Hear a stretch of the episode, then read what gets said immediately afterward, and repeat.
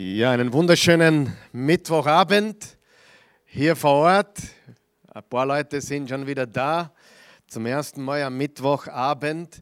Und äh, ihr könnt zu Hause und auch hier schon mal aufschlagen im Kapitel 9.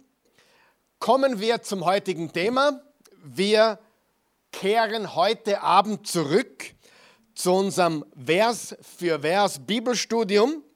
Wir haben das jetzt, glaube ich, zwei Monate pausieren lassen, ein bisschen über zwei Monate sogar. Ich glaube, irgendwann im März, war in der zweiten Märzwoche, hatten wir Lektion Nummer 17 vom Hebräerbrief und heute gehen wir weiter mit Lektion Nummer 18. Und ich freue mich riesig darüber, dass wir gemeinsam das Wort Gottes, die Bibel, Vers für Vers studieren dürfen.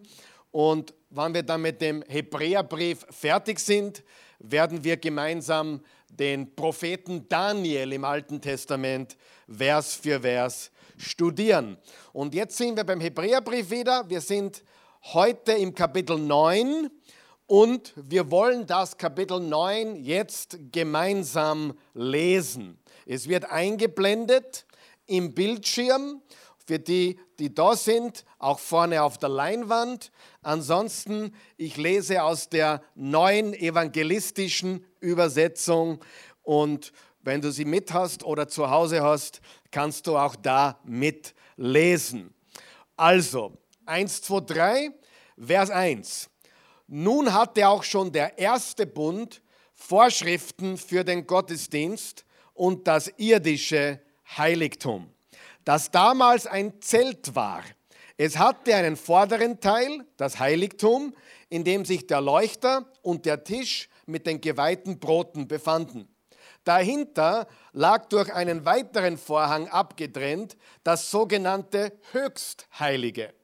Dazu gehörten der goldene Räucheraltar und die ganz mit Gold überzogene Bundeslade, in der sich ursprünglich der goldene Krug mit dem Manna befand, der Stab Aarons, der Blüten getrieben hatte, und die beiden Steintafeln mit dem Grundgesetz des Bundes.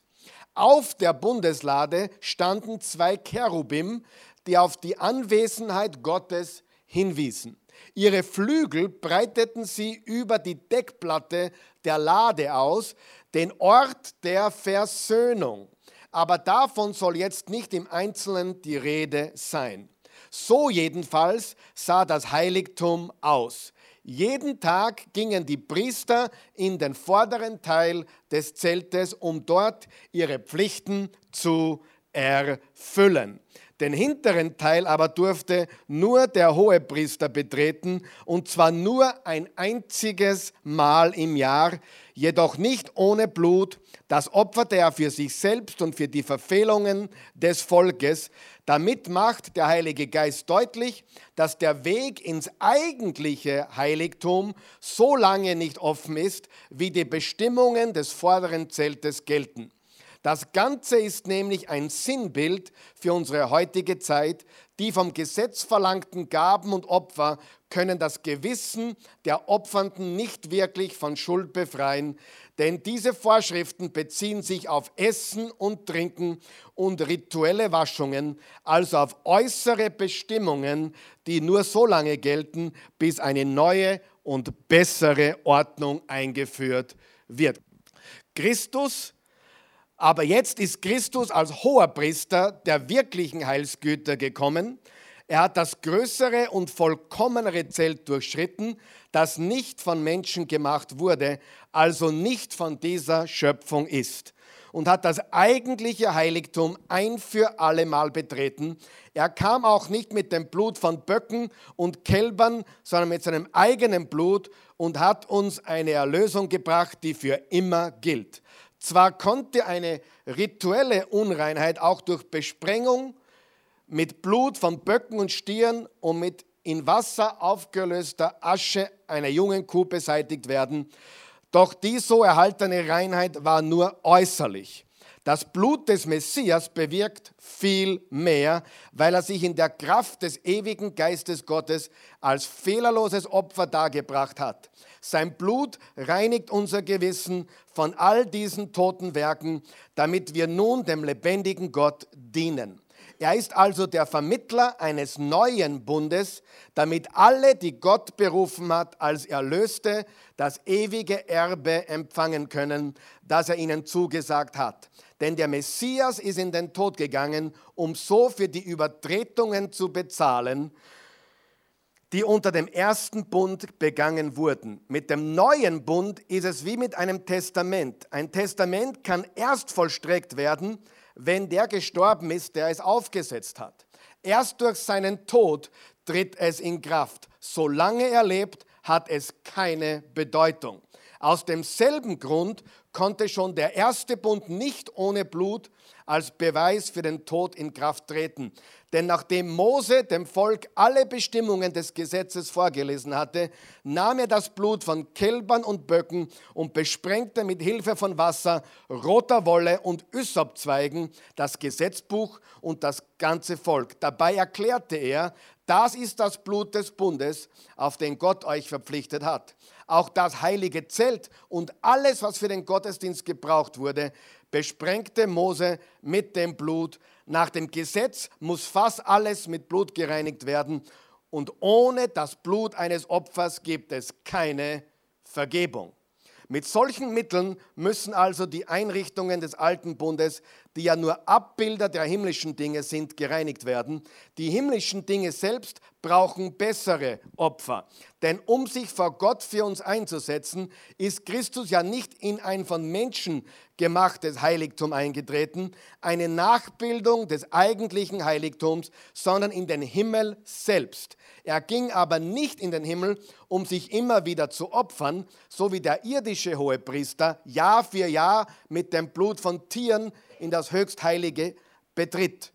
Wenn das nötig gewesen wäre, hätte Christus schon seit Gründung der Welt viele Male leiden und sterben müssen. Er kam aber nur einmal in die Welt, jetzt am Ende der Zeiten, um durch seinen Opfertod die Sünde zu beseitigen.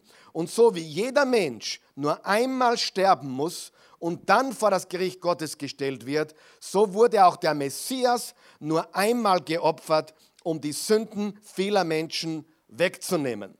Wenn er nun zum zweiten Mal erscheinen wird, kommt er nicht mehr wegen der Sünde, sondern wird die endgültige Rettung für die bringen, die auf ihn warten. Wort des lebendigen Gottes. Lass uns beten. Himmlischer Vater, wir danken dir für die wunderbare Zeit, die wir heute Abend verbringen dürfen in deinem Wort. Wir bitten dich jetzt, dass du uns diese, diese gewaltige, tiefgehende Passage die wir jetzt gelesen haben, öffnest, dass du uns die Augen des Herzens öffnest, damit wir erkennen können, was du uns zu sagen hast.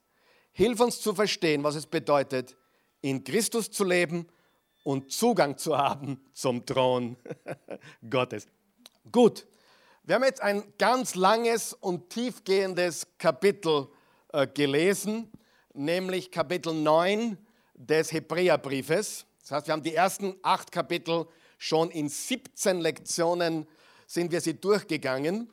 Und jetzt haben wir Lektion 8 und wir werden heute nicht das komplette Kapitel, was wir gelesen haben, kommentieren, sondern nur die ersten zehn Verse. Also wir handeln oder behandeln heute die Verse 1 bis 10. Aber ich möchte dir kurz einen Überblick geben über diese ganzen 28 Verse, nämlich das sind drei Abschnitte. Drei Abschnitte. Der erste Abschnitt, könnte man sagen, ist, der alte Bund hat ausgedient. Der Gottesdienst, also das Heiligtum des ersten alten Bundes, der alte Bund hat ausgedient, der levitische Priester- und Opferdienst ist vorläufig und unvollkommen. Äh, der Gottesdienst, das Heiligtum des ersten oder alten Bundes der, also der alte Bund hat ausgedient, der levitische Priester- und Opferdienst ist vorläufig und unvollkommen, der alttestamentliche ist nur Abbild des vollkommenen Gottesdienstes. Der alte Bund ist nur ein Schatten oder ein, eine Andeutung oder eine Ankündigung auf den neuen Bund. Verse 11 bis 12. Christus bringt äh, den neuen Bund. Kann man es bitte wieder groß einblenden? Danke. Christus, das einmalige Opfer, der neue Bund zwischen Gott und den Menschen, das Blut des Hohepriesters Jesus Christus als Grundlage des neuen Bundes und der ewigen Erlösung und der Hohepriester, Jesus, der Hohepriester der wirklichen Güter und Mittler eines neuen Bundes. Und dann der dritte Abschnitt, äh, das bessere Opfer, Christus das einmalige und endgültige Opfer, Christus vollkommene Opfer und seine gewaltige Heilsbedeutung für die Gläubigen. Das heißt, wir haben drei Abschnitte im neunten Kapitel. Der erste Abschnitt behandelt den alten Bund und dass dieser ausgedient hat. Der zweite Abschnitt, Christus bringt den neuen Bund. Und der dritte Abschnitt, das bessere Opfer. Also Jesus Christus ist das Opfer und er ist der, der uns das bessere Opfer gebracht hat. Und was ist das Schlüsselwort im Hebräerbrief, haben wir gesagt? Das Wort besser. Der neue Bund ist besser als der alte Bund. Und im Abschnitt Kapitel 9, Vers 1 bis Kapitel 10, Vers 18, also dieser ganze Abschnitt, erläutert der Autor des Hebräerbriefes ausführlich, wie das Opfer des Sohnes, Jesus, für die Sünden der Menschen besser ist als die Opfer, welche die Priester des alten Bundes gebracht haben. Er bringt seine Ausführungen über das überlegene Hohepriestertum Christi zu einem absoluten und herrlichen Höhepunkt. Und eine der wichtigsten Erkenntnisse vom Hebräerbrief ist der, dass Jesus besser ist. Er ist besser als alles, was wir im Alten Testament lesen. Er ist besser als die Propheten, er ist besser als die Engel, er ist besser als Mose, er ist besser als Josua, er ist besser und überlegener als die Hohepriester im Alten Testament. Jesus ist überlegen und besser als alles andere, was im Alten Testament geschrieben steht. Das heißt auch, dass er besser ist als alle Opfer im Alten Testament. Weil die Opfer im Alten Testament konnten natürlich keine Sünden wegnehmen, sie haben nur hingedeutet auf den kommenden. Und was wir in diesem Kapitel lernen, wir lernen hier sehr viel und man könnte hier Tage verbringen, aber Gott ist heilig. Und ich will, dass du kurz einmal darüber nachdenkst, wie ein Jude oder ein alttestamentlicher Mensch Gott betrachtet hat. Ja? Stell dir das einmal bildlich vor. Wie hat ein Jude, ein Israelit Gott betrachtet? Ja, Gott ist heilig. Gott ist unnahbar. Er ist fern, er ist distant, er ist weit weg. Du sagst, naja, das ist aber nicht, was die Bibel im Neuen Testament lehrt. Da steht, dass er uns nahe ist, dass wir zum Thron der Gnade hinzutreten dürfen, richtig? Aber du musst es verstehen, im Alten Testament hatten die Menschen noch einen ganz anderen Zugang zu Gott. Es war nicht so, dass jeder da hineingehen äh, konnte ins Heiligtum oder ins Allerheiligste. Nein, nein, da konnte nicht jeder hingehen und mit Gott Gemeinschaft haben. Man darf nicht einfach so zu Gott kommen. Noch einmal, versuche Gott zu sehen von einem alttestamentlichen Menschen. In ihren Augen war es so, dass Gott weit weg war, dass nur bestimmte Menschen wie Moses und Aaron, die Hohenpriester und die gewöhnlichen Priester, die konnten hinzutreten ins Heiligtum. Aber kein gewöhnlicher Mensch durfte hinzutreten. Es war so im Alten Testament, es war auch gut, es war auch echt, es war der echte Gott, den sie anbeteten, aber man durfte sich ihm nicht nähern. Noch einmal, wir reden vom Alten Testament. Das klingt jetzt für einige schockierend. Man durfte sich Gott nicht nähern. Das kam durch Jesus, wisst ihr das? Durch Jesus dürfen wir uns Gott nähern. Aber ein Jude im Alten Testament wenn du schon mal in Israel warst und einmal nur versuchst, hinzuzukommen zur Klagemauer, du hast einige Barrieren zu überwinden. Du kannst nicht einfach hingehen und sagen, da bin ich. Da, ist, da sind einige Blockaden und Kontrollen, bis du überhaupt zu diesem Überrest der Tempelmauer gelangst. Und ein Jude im Alten Testament, für den war ganz klar, Gott ist heilig, Gott ist fern, Gott ist distant. Ich kann nicht einfach zu Gott kommen, wann und wie ich will. Man konnte Gott nur aus der Distanz dienen und es muss einen Priester geben, der für einen die Arbeit im Gottesdienst verrichtet. Ja? Und deswegen, wenn, du zum Beispiel den Katholizismus studierst, der Katholizismus äh, ist ein bisschen eine Vermischung mehrerer Dinge, aber unter anderem auch Neuen Bund mit Alten Bund. Ja? Das ganze Priestertum, was du in der katholischen Kirche hast oder auch in der orthodoxen Kirche hast, ist eigentlich eine kleine Vermischung von dem, was im Alten Testament war, mit dem Neuen. Luther hat richtigerweise gesagt, dass wir Gläubige alle Priester sind. Wir sind alle Priester und können durch Jesus direkt zum Thron der Gnade Gottes treten, ohne irgendjemanden, der dazwischen ist. Weder ein Priester, noch ein Heiliger, noch die Mutter Gottes. Amen. Wir können direkt zu Jesus gehen. Das heißt aber nicht, dass es nicht Katholiken gibt, die echte Christen sind. Es gibt viele Katholiken, die einen echten Glauben an Jesus haben. Aber dieser Teil des Katholizismus oder auch, auch des orthodoxen Glaubens ist nicht das, was wir im Neuen Testament finden, wo wir alle Priester sind durch unseren Glauben an Jesus. Also, im Alten Testament, und darum, darüber handeln die ersten zehn Verse, konnte man Gott nur aus der Distanz dienen über einen Priester, der in das Heiligtum gehen konnte jeden Tag und in das Allerheiligste konnte nur der Hohepriester gehen einmal im Jahr. Das heißt, es war voller Einschränkungen. Wie ich das vorbereitet habe die letzten zwei Tage, habe ich sehr an unsere Corona-Zeit denken müssen. Es gibt viele Einschränkungen. Wie gesagt, äh, die konnten nicht einfach hingehen ins Allerheiligste, in die Gegenwart Gottes. Man könnte das Alte Testament folgendermaßen formulieren, oder man könnte dieses Tempelsystem oder diese Stiftshütte folgendermaßen äh, formulieren, Zutritt verweigert oder betreten verboten. Ähm, das ist sehr wichtig. Das Alte Testament hatte keinen uneingeschränkten Zugang zu Gott. Verstehen wir das? Das ist das Alte Testament.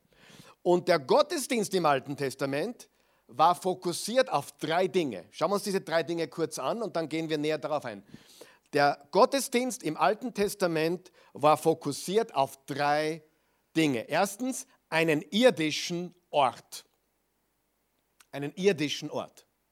Zweitens einen irdischen Priester. Und drittens irdische Opfer spezifisch Tieropfer, die geschlachtet werden mussten. Und darüber wollen wir jetzt kurz reden, nämlich erstens über den irdischen Ort. Ähm, Im Verse 1 und 2 steht folgendes. Nun hatte auch schon der erste Bund Vorschriften für den Gottesdienst und das irdische Heiligtum, das damals ein Zelt war. Wovon ist hier die Rede? Er redet hier von der sogenannten Stiftshütte äh, im 2. Mose 25, 8 bis 9, dort Gott dem Mose ganz klare Instruktionen gegeben. Da steht folgendes. Sie sollen mir ein Heiligtum bauen, weil ich unter ihnen wohnen will. Ich habe dir das Modell dieser Wohnung samt ihren Einrichtungsgegenständen gezeigt. Dementsprechend sollt ihr sie bauen. Was war die Anweisung an Mose? Bau mir ein Zelt, bau mir eine Stiftshütte, bau mir einen Tabernakel. Also das hebräische Wort ist das Wort Mishkan und bedeutet buchstäblich Wohnung. Gottes Wohnung. Wir kennen es als Stiftshütte oder Stiftszelt, Tabernakel oder auch Zelt der Begegnung. Zelt der Begegnung. Und das ist dieser irdische Ort. Ich zeige euch jetzt zwei Bilder, damit du dir vorstellen kannst. Äh, das erste Bild ist die Stiftshütte. Das, ist, das kann man in Israel sogar als ein, ein Nachbau der Stiftshütte. Das kann man in der Nähe von Eilat ist das, glaube ich. Da kann man das beobachten oder anschauen. Und so hat das ausgeschaut. Aber jetzt zeige ich euch den Plan des Ganzen, damit dir vorstellen kannst, was da war. Also, ich muss da schauen, damit ich es besser lesen kann. Du hast hier äh, verschiedene Bereiche, der äußere Vorhof, das Tor, der Brandopfalter, das Waschbecken. Und dann hast du zwei Bereiche. Sag einmal zwei Bereiche. Das Heilige und das Allerheiligste. Das ist sehr wichtig, weil davon redet er. Er redet in dieser Passage von, vom das Heilige und vom Allerheiligsten oder vom Höchstheiligen. Das waren zwei Räume oder zwei Kammern. Und das werden wir uns gleich anschauen. Und dieses Zelt oder diese Stiftshütte war beweglich. Beweglich. Später dann, als sie im Land Israel waren, war, wurde es ein Tempel. Salomo hat einen Tempel gebaut. Es war das gleiche Prinzip, das gleiche Konzept, äh, die gleiche Infrastruktur, die wir da eingeblendet sehen. Ähm, nur das eine war beweglich, weil sie waren ja unterwegs. Und dann, als sie im Land war, gab es einen Tempel aus Stein. Aber es ist im Prinzip ein und dasselbe. Das, was in der Stiftshütte war, war auch im Tempel. Alles klar? Gleiche, gleiche Prinzip. Und was uns diese Stiftshütte oder dieser Tempel immer wieder vermittelt ist, und das ist sehr wichtig zu verstehen, Zugang war nicht möglich. Der Zugang war blockiert. Der Zugang war eingeschränkt.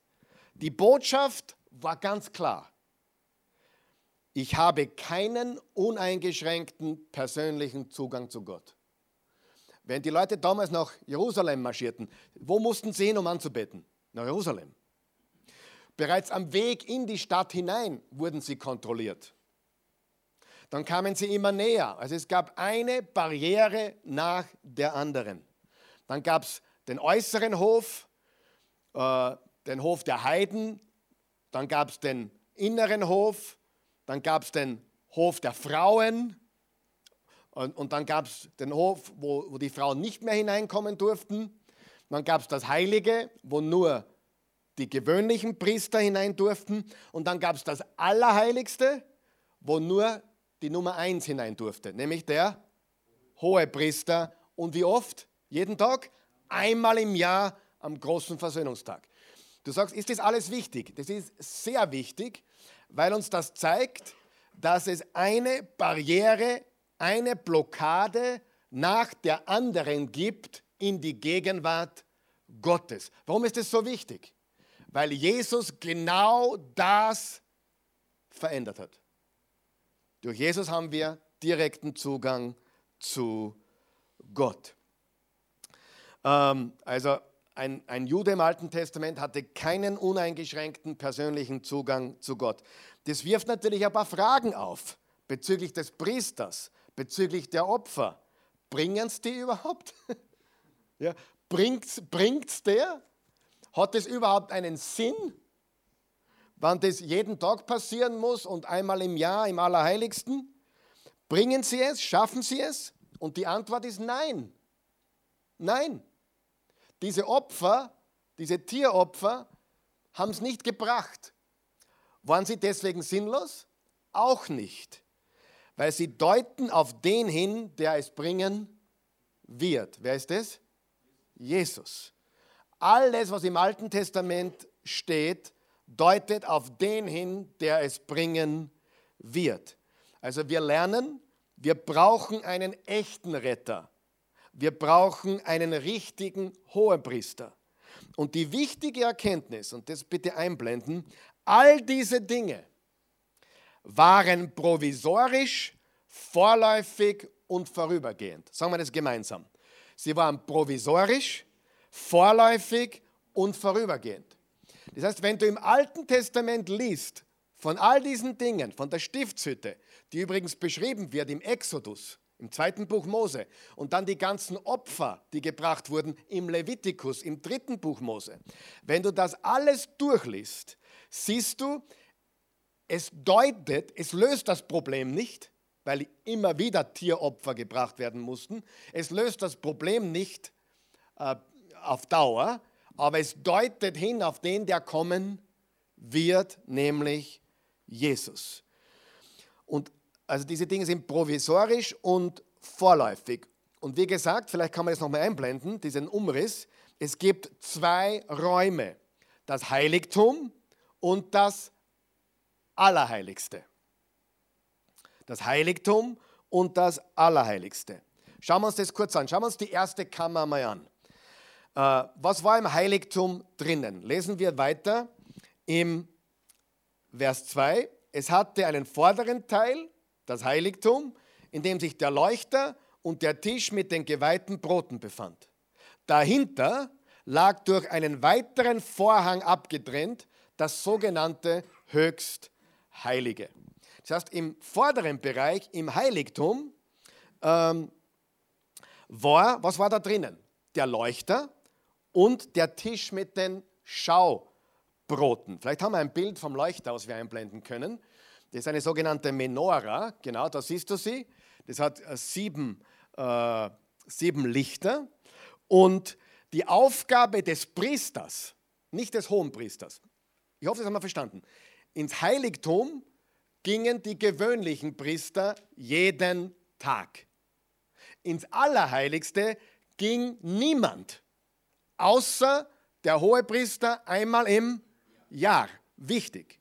Aber der, der, der gewöhnliche Priester, die gewöhnlichen Priester, die übrigens vom Stamm Levi sind, alle, und deswegen hat auch Levi kein Land bekommen, weil sie die Priesterschaft bekommen haben.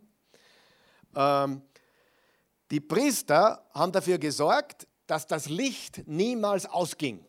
Das Licht durfte nie ausgehen. Es durfte nie erlöschen. Das heißt, sie mussten schauen, dass die Tochter in Ordnung waren, dass, also, dass die Tochter in Ordnung war, dass, dass das Öl ständig da war, damit das Licht nicht ausging. Und dann war es noch etwas im, im Heiligtum, nämlich der, der Tisch für die Schaubrote. Vielleicht haben wir auch ein Bild von diesem Tisch irgendwo, genau. Da siehst du, wie diese zwölf Brote, die jede Woche frisch gebacken wurden übrigens, äh, liegen. Und Priester haben die, nur die Priester haben die essen dürfen und haben oft auch dazu Wein getrunken. Für was ist das ein, ein Bild? Für Jesus, äh, Brot und Wein. Das haben wir auch bereits hier im alten Bund. Und nur ein Priester durfte dort hinein und natürlich jeden Tag, weil er sicherstellen musste, dass das Licht nicht ausgeht und dass alles dort in Ordnung ist. Der, der Leuchter und der Tisch deuten auch auf Jesus hin. Was hat Jesus gesagt in Johannes 8, Vers 12? Ich bin das Licht der, der Welt. Jesus ist das Licht der Welt. Was hat Jesus noch zu seinen Jüngern gesagt? In Matthäus 5, Vers 14. Ihr seid das Licht der Welt. Und wer weiß, wo das steht, dass Jesus das Brot des Lebens ist? Ich bin das Brot des Lebens. Johannes Kapitel 6, da steht es gleich zwei oder dreimal ich bin das Brot des Lebens. Und ähm, am Anfang von Johannes 6 speist er die 5000 mit Brot und Fisch. Und was wollten die Leute? Immer mehr. Sie haben geglaubt, okay, jetzt haben wir jemanden da, der uns versorgt. Aber Jesus hat gesagt, ich bin das Brot des Lebens. Wer mich isst und von mir trinkt, natürlich nicht, nicht äh, tatsächlich seinen Leib isst und sein Blut trinkt, sondern von ihm isst und von ihm trinkt, bildliche Sprache, der wird niemals sterben, sondern ewig leben. Also wir sehen bereits in der Stiftshütte, wie der Leuchter und der Tisch mit den Broten auf Jesus hindeuten. deutet auf den neuen Bund. Warum zwölf Brote? Ich denke, es sind die zwölf Stämme Israels, die hier symbolisiert werden und wahrscheinlich auch im Neuen Testament die zwölf Apostel des Lammes. Diese 24 Ältesten haben wir übrigens auch in Offenbarung Kapitel 4, die auch wahrscheinlich aus den zwölf Stämmen Israels und den zwölf Aposteln des Lammes bestehen. Also die Zahl zwölf deutet auf die zwölf Stämme und die zwölf Apostel hin. Also fassen wir zusammen. Im Heiligtum haben wir den Leuchter und den Tisch mit den Broten. Beides wurde von den Priestern organisiert und äh, das Licht erhalten und die Brote äh, erhalten. Und dort verrichtete der Priester regelmäßig, täglich seinen Dienst. Aber nicht hinterm Vorhang, nicht im Allerheiligsten. Okay? Und jetzt kommen wir zur zweiten Kammer, nämlich das Höchstheiligste oder Allerheiligste, Vers 3 bis 5. Dahinter lag durch einen weiteren Vorhang abgetrennt das sogenannte Höchstheilige. Dazu gehörten der goldene Räucheraltar und die ganz mit Gold überzogene Bundeslade, in der sich ursprünglich der goldene Krug mit dem Manna befand, der Stab Aarons, der Blüten getrieben hatte, und die beiden Steintafeln mit dem Grundgesetz des Bundes. Auf der Bundeslade standen zwei Cherubim, die auf die Anwesenheit Gottes hinweisen. Ihre Flügel breiteten sie über die Deckplatte der Lade aus, den Ort der Versöhnung. Also wir sehen hier die Beschreibung des Allerheiligsten. Was war da drinnen? Es war vor allem das Wichtigste, die Bundeslade drinnen. Und auf der Bundeslade äh, der Ort der Versöhnung. Im, in der Lutherbibel steht Gnadenthron. Der Gnadenthron steht da. Ähm, genau, na, Gnadenort, der Gnadenort. Auf der Bundeslade war der Gnadenort oder der Ort der Versöhnung. Und dann haben wir was ganz Wichtiges hier, nämlich den Vorhang. Was symbolisiert der Vorhang schon wieder?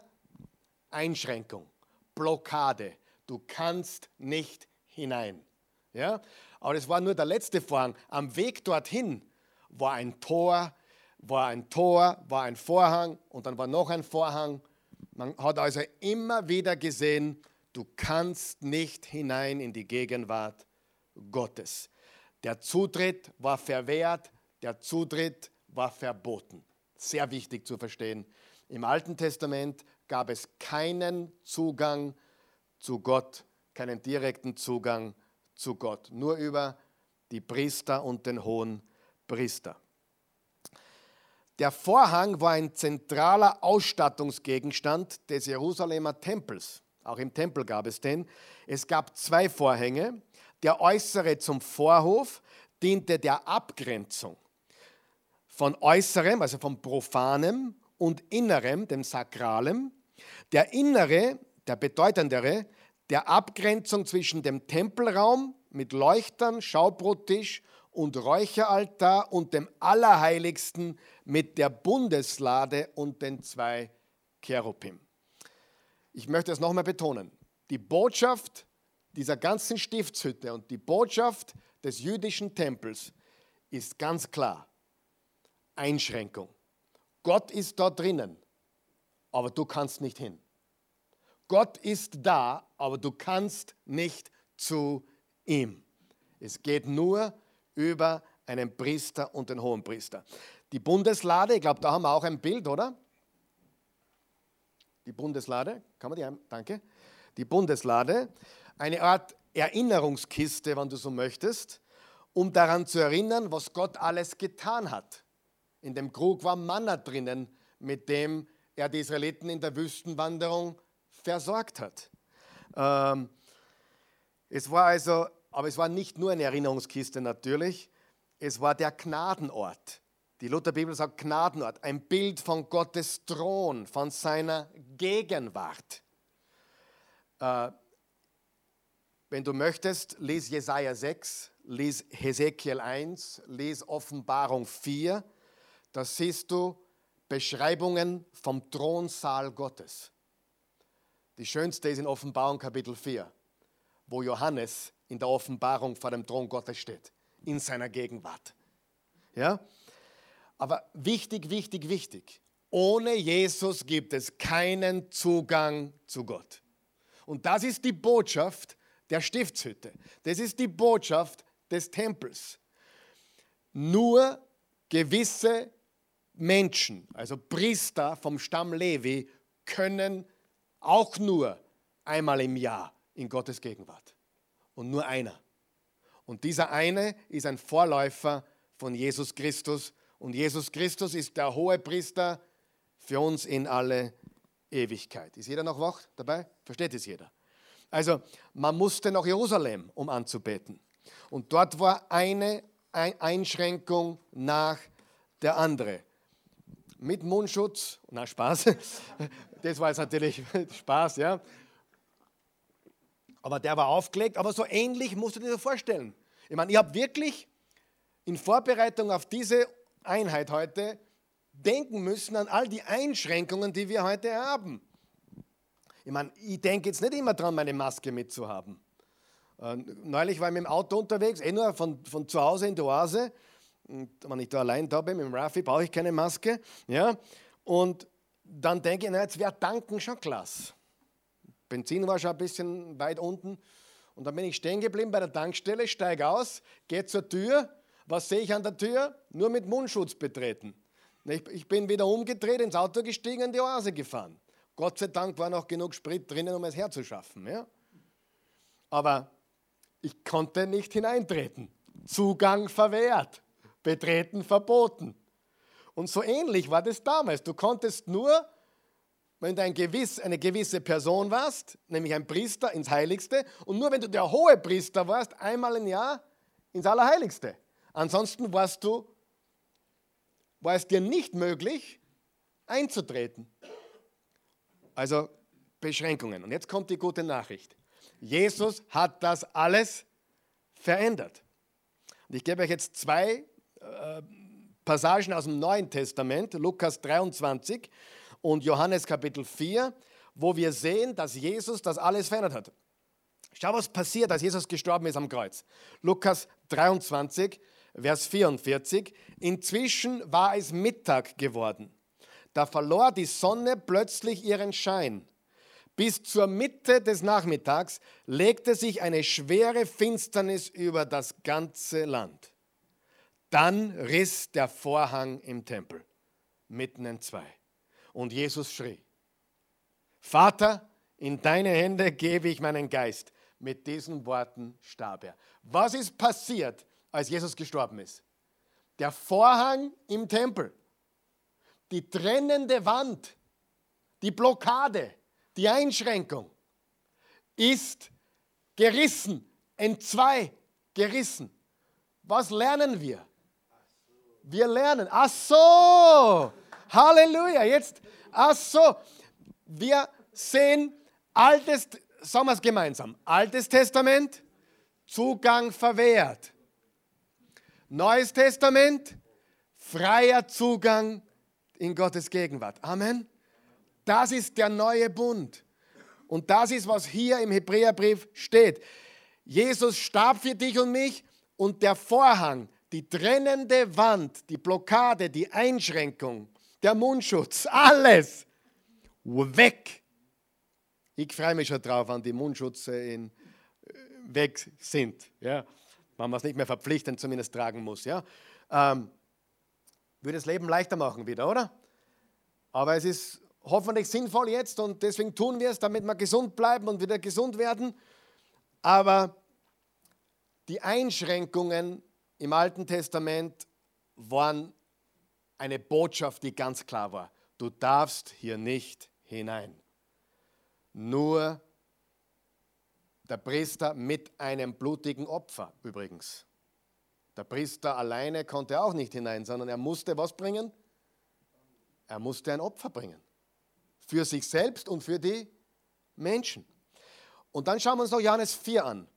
Unsere Vorfahren haben Gott auf diesem Berg hier angebetet. Wer spricht hier? Es spricht hier die Frau am Jakobsbrunnen. Kennen Sie die Geschichte? Die, die, die mit dem fünften Mann oder sechsten Mann, fünfmal verheiratet, jetzt mit dem sechsten Mann und bitte? Samariterin, die Frau am Jakobsbrunnen. Und sie sagt folgendes. Und Jesus redet mit ihr, das hätte er gar nicht tun dürfen eigentlich. Als Jude hätte er nicht reden dürfen mit einer Samariterin. Unsere Vorfahren haben Gott auf diesem Berg hier angebetet. Ihr Juden aber sagt, dass nur in Jerusalem der Ort ist, wo man Gott anbeten darf. Glaube mir, Frau, gab Jesus zur Antwort. Es kommt die Zeit. Sag mal, es kommt die Zeit. Der neue Bund. Der war noch nicht, weil Jesus war noch nicht gestorben, wie er das gesagt hat. Versteht ihr das? Ich sage jetzt was ganz was Wichtiges, das wird jetzt einige verblüffen. Wann beginnt das Neue Testament? Mit Jesu Tod und Auferstehung. Das heißt, wenn du, in dem, wenn du Matthäus, Lukas und, und Markus liest, das steht zwar im Neuen Testament, aber die neutestamentliche Zeit, die Gnadenzeit, die Zugangzeit, die, die Vor, der Vorhang ist gerissen Zeit, der Zeit ohne Einschränkungen beginnt nicht mit der Geburt Jesu und nicht mit dem Wirken Jesu, sondern mit seinem Tod und Auferstehung, mit seinem Erlösungswerk. Das heißt, das Neue Testament beginnt eigentlich erst, nachdem er auferstanden ist. Ja? Gut. Und er sagt, die Zeit wird kommen, wo ihr den Vater weder auf diesem Berg noch in Jerusalem anbeten werdet. Ihr, Samariter, ihr Samaritaner betet zu Gott, ohne ihn zu kennen. Wir jedoch wissen, wen wir anbeten. Denn das Heil für die Menschen kommt von den Juden. Doch es wird die Zeit kommen. Sie hat sogar schon angefangen, wo die wahren Anbeter den Vater in Geist und Wahrhaftigkeit anbeten. Von solchen Menschen will der Vater angebetet werden. Gott ist Geist und die ihn anbeten wollen, müssen dabei von seinem Geist bestimmt und von Wahrheit erfüllt sein. Ich weiß, dass der Messias kommt, der auch Christus genannt wird, sagte die Frau darauf. Und wenn er kommt, wird er uns all diese Dinge erklären. Da sagte Jesus zu ihr, du sprichst mit ihm, ich bin's. Bumm. So, zwei Dinge, die ganz wichtig sind. Alte Testament, Zugang verwehrt. Vorhang, Vorhang, außerer Hof der Heiden, die konnten nur so weit, dann war ein Zaun, dann die Frauen durften nur so weit, dann die, die jüdischen Männer. Und die jüdischen Männer durften nicht ins Heiligtum. Die durften, da durften nur, durften nur die Priester. Und ein Priester durfte nicht ins Allerheiligste. Da durfte nur der hohe Priester. Das heißt, du hast eine Beschränkung und Einschränkung, eine Umzäunung, eine Mauer, einen Vorhang nach dem anderen. Und als Jesus am Kreuz starb, ist der Vorhang ins Allerheiligste im Tempel zerrissen. Was lernen wir daraus? Durch Jesus haben wir Zugang zum Vater. Was lernen wir aus der Geschichte mit der Samariterin? Wo, was haben die Juden tun müssen, um anzubeten? Sie mussten zum Tempel, wo? In Jerusalem. Sie, sie, sie kamen nach Jerusalem, um dort zu opfern, um dort anzubeten. Mal stopp. Das heißt natürlich nicht, dass ein Jude nicht woanders auch anbeten konnte. Er konnte auch woanders anbeten. Aber um besonders anzubeten, musste er nach Jerusalem. Ja, er musste dorthin. Im Tempel musste er seine Opfer bringen und das Passafest und alles, was dort stattgefunden hat. Was sagt Jesus? Die Zeit kommt, da ist es egal oder nicht mehr wichtig, ob du dort anbetest, da anbetest oder drüben anbetest. Es geht darum, wie du anbetest, nämlich in Geist und in Wahrheit. Also die Geografie ist nicht mehr entscheidend. Zwei Dinge. Der Vorhang zerreißt wir haben Zugang und die Geografie ist nicht mehr entscheidend. Das, du musst nicht nach Jerusalem fliegen, das wäre jetzt eh schwierig im Moment, ja, aber du musst nicht nach Jerusalem fliegen, um Gott zu begegnen. Du wirst das nicht möglich halten, du kannst Gott in Vösendorf begegnen. Du kannst Gott in deinem Wohngebäude begegnen. Du kannst Gott beim Busfahren begegnen. Ja? Durch Jesus Christus ist der Vorhang gerissen. Und Geografie ist nicht mehr das Entscheidende, wo und wann wir anbeten. Es ist freier Zugang. Jesus hat die Einschränkungen aufgehoben. Ich hoffe, das haben jetzt alle gehört. Jesus hat die Einschränkungen aufgehoben. Der Vorhang ist zerrissen und die Geografie, der Ort der Anbetung ist nicht mehr das Entscheidende. Das ist der irdische Ort. Das Alte Testament spricht von diesem irdischen Ort, Stiftshütte oder Tempel. Und dieser irdische Ort ist nicht mehr relevant für uns heute. Wir können Gott durch Jesus Christus alle Zeit und überall zu ihm kommen. Da gibt es ein ganz berühmtes Bild von John F. Kennedy. Uh, John F. Kennedy, einer der berühmtesten und auch er war einer der beliebtesten Präsidenten Amerikas. Ich weiß nicht, wie es heute ist, ich habe keine Ahnung. Ich folge dem nicht so. Aber da gibt es ein ganz ein berühmtes Bild, wo John F. Kennedy im Weißen Haus, im Oval Office sitzt mit allen möglichen Würdenträgern aus aller Welt. Also die, ganze, die ganzen wichtigsten Menschen der Welt haben sich bei ihm im Oval Office äh, versammelt und jeder wollte natürlich ein paar Minuten mit ihm reden und äh, Dinge besprechen. Man, er war der mächtigste Mann der freien Welt, war John F. Kennedy in der damaligen Zeit. Und in diesem Bild ist plötzlich der kleine Dreijährige oder zwei, Dreijährige oder wir, kleine John F. Kennedy Jr. zu sehen, wie er in das Zimmer kommt. Und John F. Kennedy, sein Papa, lässt alle links liegen und bindet ihm die Schnürsenkel. Also er, er rennt zum Papa, bitte binde mir die Schnürsenkel. Und John F. Kennedy lässt alle stehen, alle wichtigen Leute aus aller Welt und widmet sich seinem kleinen Sohn und bindet ihm die Schuhe. Und ich hoffentlich vergisst du dieses Bild nicht. Denn genau das ist, was wir durch Jesus haben. Wir können uneingeschränkt ins Allerheiligste, nicht ins Oval Office. Das Oval Office erträgt dagegen. Ins Allerheiligste, in die Gegenwart unseres himmlischen Vaters wie ein kleines Kind. Und das ist die Botschaft von, ähm, von dem, was Jesus getan hat. Schauen wir uns den zweiten großen Punkt an, nämlich die irdischen Priester. Wie Im Vers 6 steht, so jedenfalls sah das Heiligtum aus. Jeden Tag gingen die Priester in den vorderen Teil des Zeltes, um dort ihre Pflichten zu erfüllen. Das heißt, sie bringen Opfer, kümmern sich um den Leuchter, die Schaubrote etc. Sie waren ständig dort und sie mussten immer und immer wieder dasselbe tun. Hier kommt die nächste wichtige Botschaft. Ihr Dienst war nie fertig. Warum ist das wichtig? Was hat Jesus am Kreuz gesagt? Es ist vollbracht. Wichtig, im Alten Testament, es war nie fertig. Es war nie das letzte Opfer dargebracht. Es musste immer wieder ein Opfer gebracht werden. Es war nie fertig. Jesus sagt, es ist vollbracht. Großer Unterschied. Ähm, und natürlich haben sich die Leute die Frage gestellt, kann das, was der Priester da macht, wirklich mein Sündenproblem lösen? Natürlich nicht auf Dauer, aber es deutet auf den hin, der es auf Dauer getan hat, nämlich Jesus am Kreuz. Vers 7, den hinteren Teil aber durfte nur der Hohepriester betreten, und zwar nur ein einziges Mal im Jahr und jedoch nicht ohne Blut. Das opferte er für sich selbst und für die Verfehlungen des Volkes. Sehr wichtig, nur der Hohepriester und nur mit dem Blut eines Opferlammes oder Opfertieres.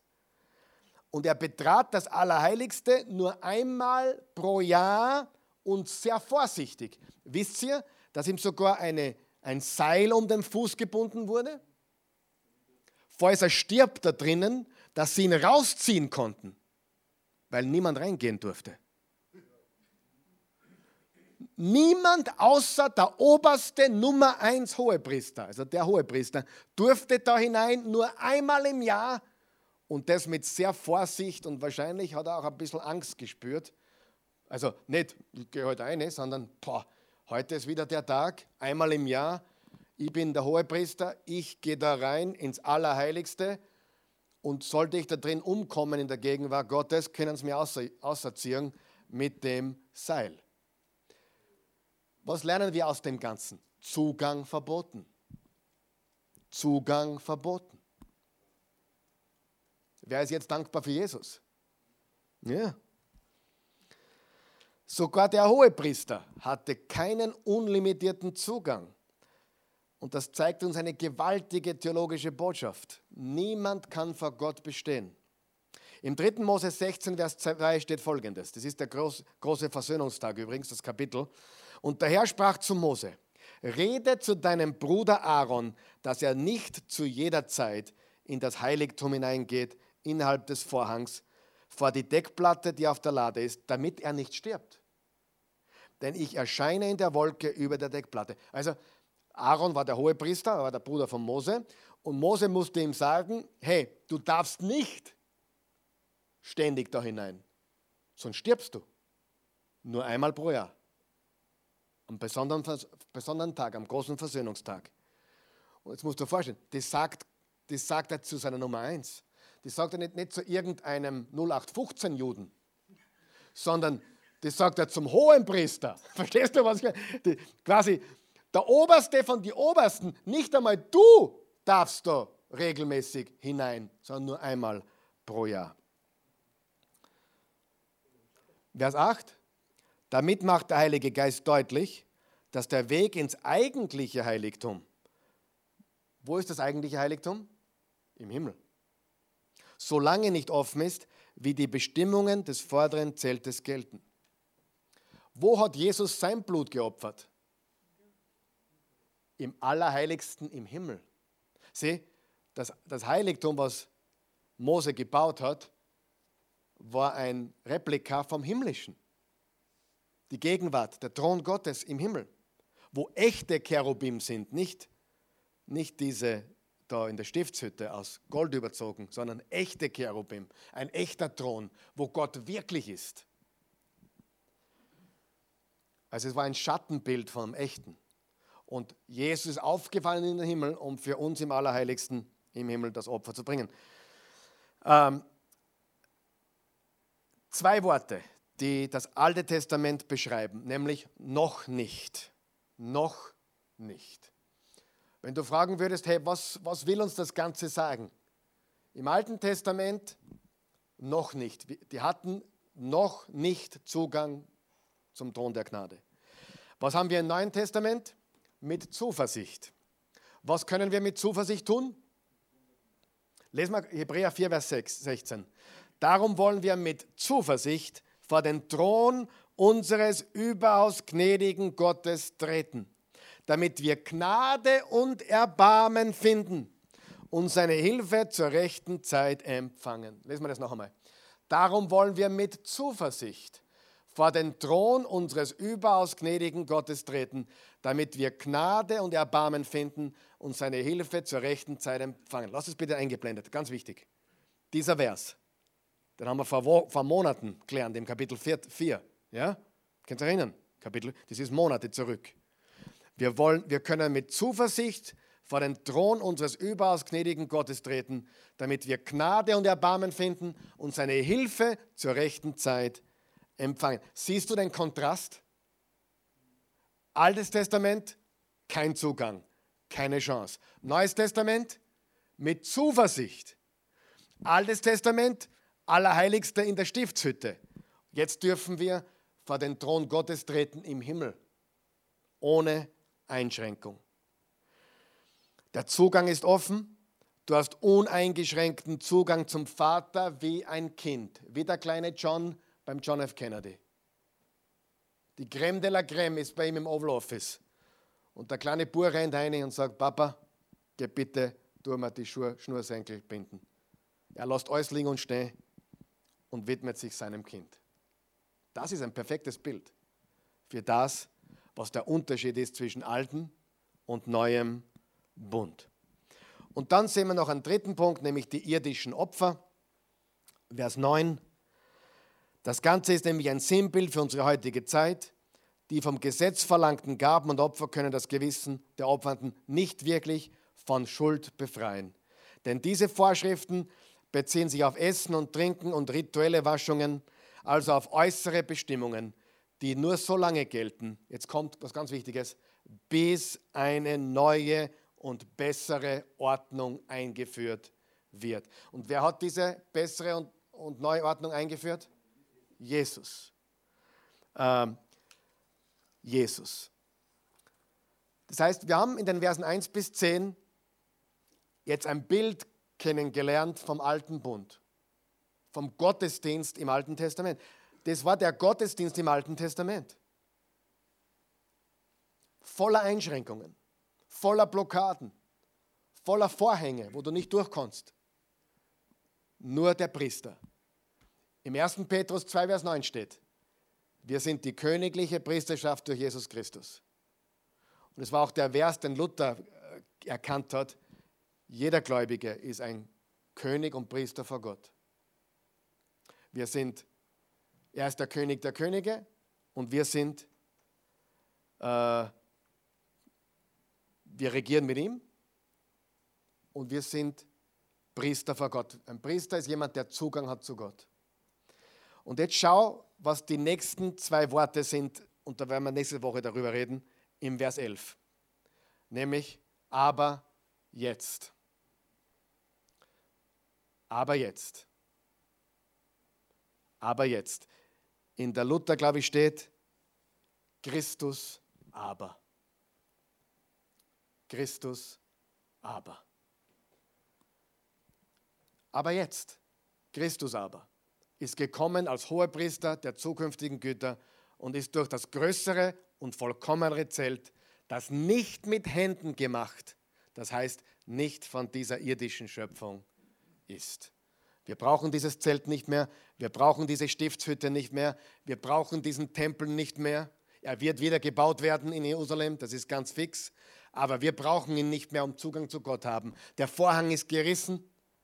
Wir können Gott begegnen in Wien genauso wie in Jerusalem, auf dem Berg oder dem Berg oder dort drüben. Es gibt keine Einschränkungen mehr. Jesus hat das alles verändert. Das ist die Botschaft vom Hebräer 9, Vers 1 bis 10. Lass uns beten. Vater im Himmel, wir danken dir für dein wunderbares, heiliges Wort. Wir lieben dein Wort. Dein Wort ist Wahrheit Dein Wort verändert uns.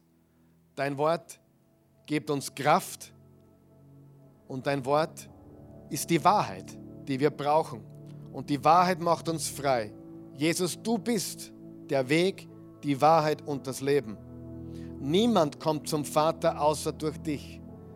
Wir haben uneingeschränkten Zugang zu unserem Vater durch dich, Jesus. Kein Zaun mehr, keine Mauer mehr, kein Vorhang mehr. Der Vorhang ist zerrissen. Wir haben ewiges Leben. Wir haben uneingeschränkten Zugang zu unserem Vater wie ein kleines Kind. Und Jesus, du hast gesagt, wenn ihr nicht werdet wie die Kinder, könnt ihr Gottes Reich nicht sehen. Und wir wollen heute demütig sein. Wir wollen dankbar sein. Wir wollen ehrfürchtig sein. Und wir wollen dir sagen, danke, dass wir Zugang haben zum Thron der Gnade im Allerheiligsten im Himmel. Es gibt keine Einschränkung mehr, es gibt keine Trennung mehr. Durch Jesus gehen wir direkt in die Gegenwart Gottes.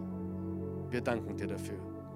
Wir loben und preisen dich für diese gewaltige Wahrheit, dass der Zugang zu dir, Gott, offen ist.